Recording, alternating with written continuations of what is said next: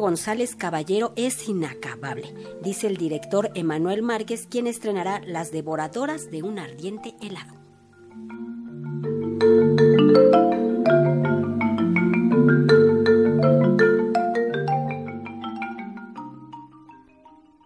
Dramaturgo, pintor, novelista, guionista de cine, radio y televisión. Antonio González Caballero fue de los grandes escritores de teatro que ha tenido México en su historia, sin embargo no es de los autores más representados. Por primera vez en su historia, el Instituto Nacional de Bellas Artes y Literatura IMBAL produce una obra de Antonio González Caballero. Se trata de Las devoradoras de un ardiente helado, que cuenta con la dirección de Emanuel Márquez, quien habla de la obra inacabable de González Caballero con esta obra es que González Caballero comienza su viraje, digamos, hacia el absurdo y hacia la farsa. Después de ser un escritor costumbrista de muchísimo éxito, avanzó en, su dramaturgia, sin cambiar el tema que siempre lo inquietó, que fue la familia. Este maestro, ¿no? Que escribió novela, que pintó, pintó murales, creó un método de actuación, ¿no? Una gente inacabable, pero siempre muy molesta para el establishment cultural de este país, ¿no? Siempre irritante, siempre un hombre que, que, que planteaba el cambio como,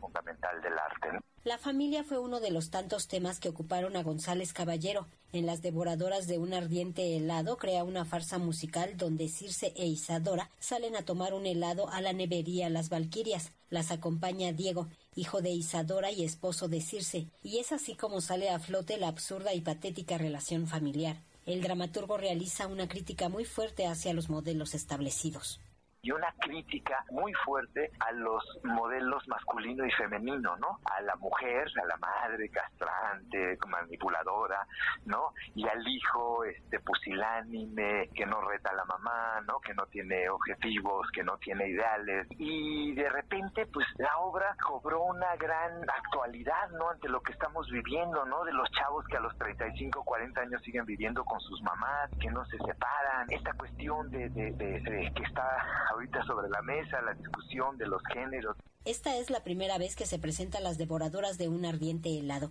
Es un trabajo de la compañía teatral Figúrate que fue seleccionado en la convocatoria de programación de teatro para adultos del Imbal. Es así como cuatro actores exponen la decadencia del modelo de familia mexicana. Así son los temas que abordaba Antonio González Caballero en sus obras es inacabable. Es inacabable y siento que además no está comprendido, ¿no? Que no, no está todavía asimilado. Yo lo que discuto mucho, lo que me, me, peleo mucho, es que de repente ya llegamos a la narraturgia sin haber conocido el teatro mexicano, ¿no? Y, creo que, que, hay una falta de difusión de nuestro teatro mexicano y que tenemos un poco que revisarlo y que voltear a él y encontramos patrones y modelos mucho más cercanos de los que nos brinda la El elenco de las devoradoras de un ardiente helado lo integran Jorge Zárate, Misha Arias de la Cantoya, Omar Esquinca y Angelo Enciso, quienes estrenarán el 25 de agosto en el Teatro Julio Castillo del Centro Cultural del Bosque, los jueves y viernes a las 20 horas, sábados 19 y domingos a las 18 horas.